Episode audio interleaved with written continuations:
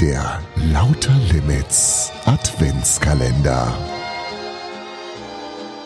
Genau, und wir heute öffnen wir das fünfte Türchen am Donnerstag, den 5. Dezember und hören uns an, wie es weitergeht mit Bruno und Christian und ihrem besonderen Verhältnis zu Weihnachten. Lakritz im Lappland, das nächste Kapitel. Viel Spaß. Bruno wusste nicht mehr genau, wann Christian ihn zum ersten Mal erklärt hatte, warum er Weihnachten nicht mochte. Inzwischen konnte er den ganzen Text längst mitsprechen. Dieser ganze Weihnachtszinnober, Sachen kaufen, haben wollen, diese ganze Gier. Nein, Bruno, da machen wir nicht mit. Auf gar keinen Fall. Es kommt doch auf ganz andere Dinge an. Darauf, dass wir uns haben, dass wir Zeit miteinander verbringen. Was meinst du? Gehen wir nachher Schlittschuhlaufen? Wenn sie gestern schon Schlittschuhlaufen gewesen waren und am Tag davor, schlug Christian eine Runde Mau Mau oder Mensch ärgere dich nicht vor. Egal, was es war, stets legte er den Arm um Bruno, drückte ihn kurz an sich und schmiedete Pläne. Wie das wäre, weit weg von Weihnachtswahnsinn, Urlaub machen auf einer einsamen Insel. Nichts hören und nichts sehen von dem ganzen Weihnachtsgedöns. Die Wirklichkeit sah anders aus. Denn nicht nur, dass Christian Weihnachten hasste, er hatte auch einen Beruf, der vor und für Weihnachten besonders wichtig war. Je näher das Fest rückte, desto mehr Überstunden musste er machen. Ab Mitte November arbeitete er sogar die meisten Wochenenden durch. Wenn er dann spät abends nach Hause kam, ließ er sich aufs Sofa fallen und murmelte, diese verdammte Jahresendzeit. Das Wort Weihnachten kam ihm im Dezember prinzipiell nicht mehr über die Lippen, für ihn gab es dann nur noch die Jahresendzeit. Das alles trug wohl zu seiner schweren Weihnachtsallergie bei. Weihnachtsmusik, Weihnachtsschmuck, Weihnachtsgebäck, Weihnachtsgeschenke, einfach alles, was mit Weihnachten zu tun hatte, führte zu unklaren Beschwerden und schlechtester Laune. Aber da Frau Linke Lehrerin und keine Ärztin war, hatte es keinen Sinn, ihr die Einzelheiten zu erzählen. Bruno, träumst du? Also was ist denn so schlimm an Weihnachten? Frau Linke stand immer noch vor Bruno und sah ihn erwartungsvoll an. Der Stress, Frau Linke, der Stress bei uns zu Hause. Mein Vater arbeitet in einer Spedition. Moment, Bruno, erklärst du deinen Mitschülern bitte, was eine Spedition ist?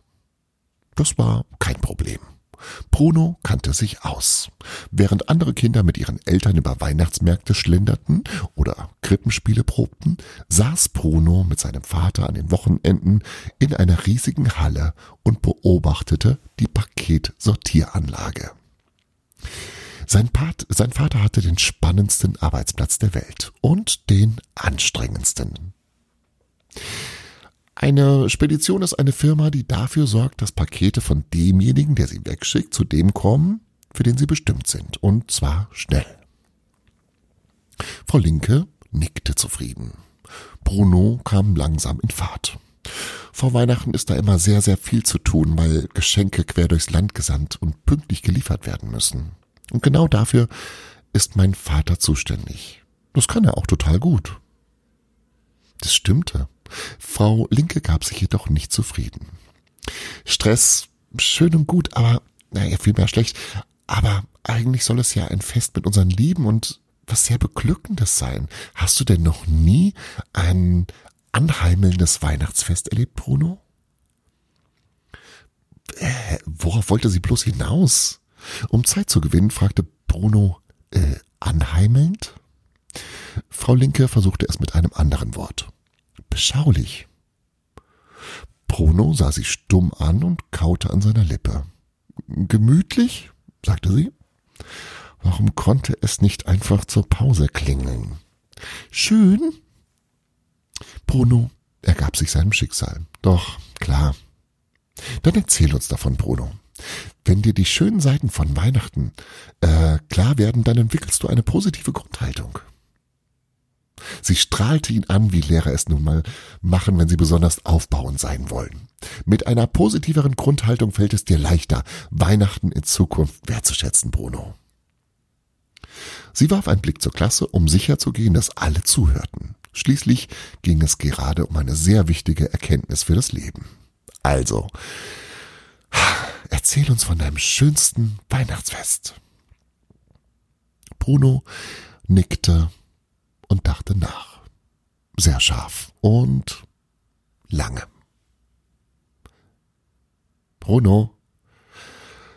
Ja, also vor drei Jahren, da, da waren wir in Australien. Ein Raunen ging durch die Klasse. Australien, das lag doch am ganz anderen Ende der Welt. Wie toll. Nur Honey zog eine Schnute und ließ alle wissen, ich war auch schon da, war mir viel zu heiß. Mir hat's gefallen. Bruno war einen Moment lang versucht, Honey die Zunge herauszustrecken, aber er hieß ja nicht Nanny. Ich mochte das Wetter.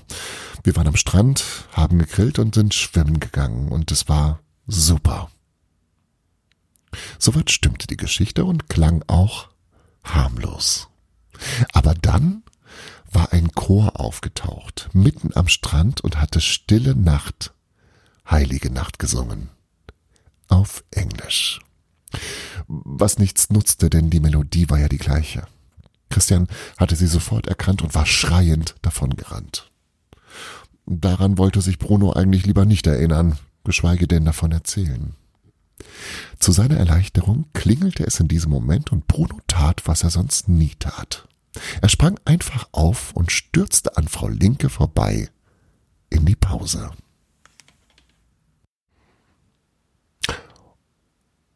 Und wie es weitergeht, das hören wir morgen am Nikolaustag. Bis dahin.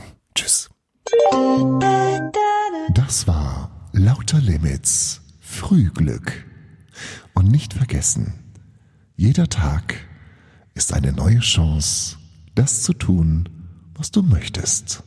Friedrich Schiller. Morgen früh, wenn Gott will, wirst du wieder